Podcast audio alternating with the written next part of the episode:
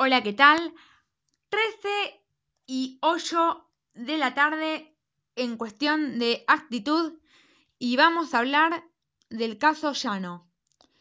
¿Cómo sigue la causa? El fiscal que investiga el caso pedirá la ampliación de las declaraciones de testigos mientras aguarda las pericias clave.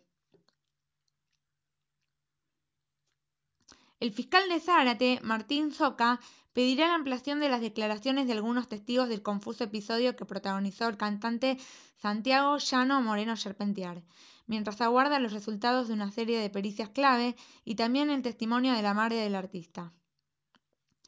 El representante del ministro público citará nuevamente en las próximas horas a los testigos que ya declararon. Se trata del padrastro de Llano, Oscar José Otonelo, un psiquiatra y dos policías, compañeros del oficial Facundo Mendola, quien realizó el disparo que hirió al artista. Los dos uniformados en cuestión son los únicos que vieron la agresión de Llano con un cuchillo y el posterior disparo.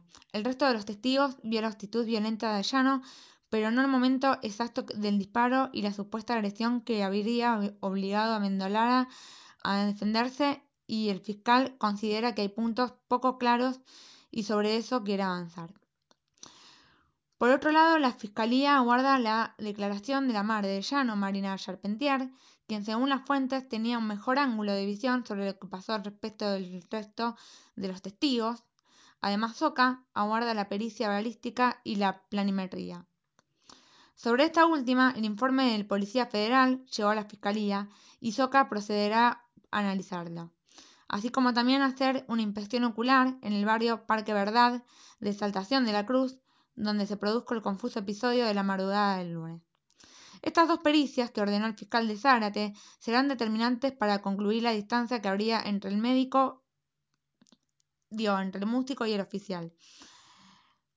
Hasta el momento, según las primeras estimaciones, la distancia entre Llano y el policía Mendolá era entre 3 y 5 metros, por lo que los expertos la definen como escasa. Según fuentes judiciales, la agencia NA, en el sector del parque delantero donde ocurrió el hecho, se encontró el casquillo de la pistola 9 milímetros que utilizó el efectivo de la policía bonaerense.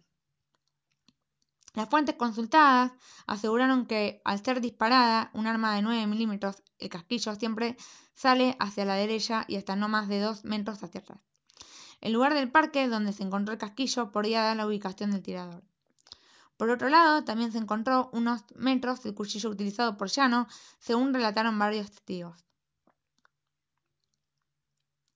Cuando recibió el impacto en el abdomen, Llano cayó al piso y el policía pateó el cuchillo para sacarlo del alcance de su mano.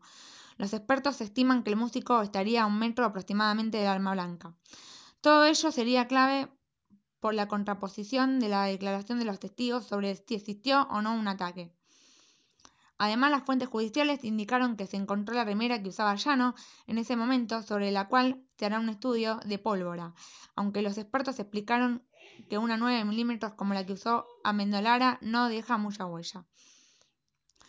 Bueno, esto ha sido todo por hoy en cuestión de actitud y sabremos en las próximas horas qué pasará con Chano y qué eh, definirá eh, la causa, cómo seguirá y si realmente fue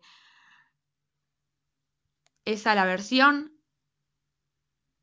y cuál será la verdad.